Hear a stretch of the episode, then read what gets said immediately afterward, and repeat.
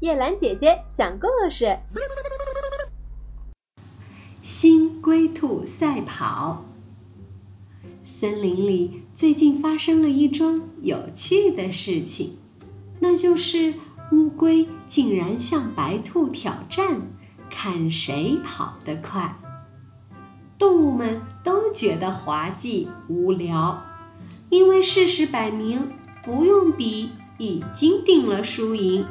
偏偏乌龟不服气，它对着小猫小狗们说：“哼，我真看不顺眼白兔那种鬼样子，窜来窜去，自以为了不起。”小狗劝他：“乌龟先生，做人要有先见之明，不必比，你就已经输定了。”“什么？我才不服气呢！”比比看，以前白兔的爷爷不也是如此神气？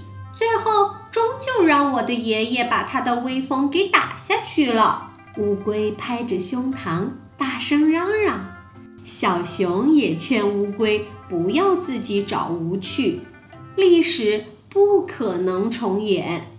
乌龟硬是不听，气呼呼的要老山羊做裁判。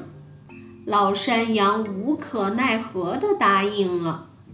比赛那一天，动物们都来了，沿着森林小径，为力观看这千载难逢的盛会。当哨子声响时，白兔向前一纵，就跳出好远。乌龟迈着方步，顶着厚重的壳，一颠一颠地走。仿佛是醉八仙，动物们都在肚里暗暗好笑。白兔窜到了一条溪边，紫红的喇叭花漫山遍野的正开得欢。白兔摘了一朵当酒杯，到溪边舀水喝了，真是香甜冷冽，凉透心扉。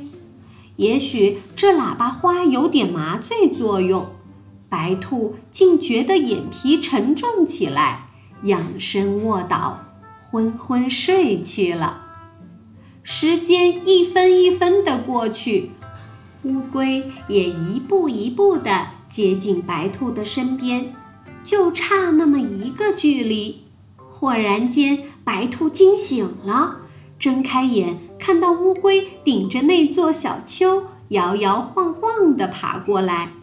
白兔大吃一惊，好险！揉揉眼睛，长耳朵一竖，后腿一撅，向前弹地一下，窜跳过去，两三下子到了终点线。这场比赛就这样结束了。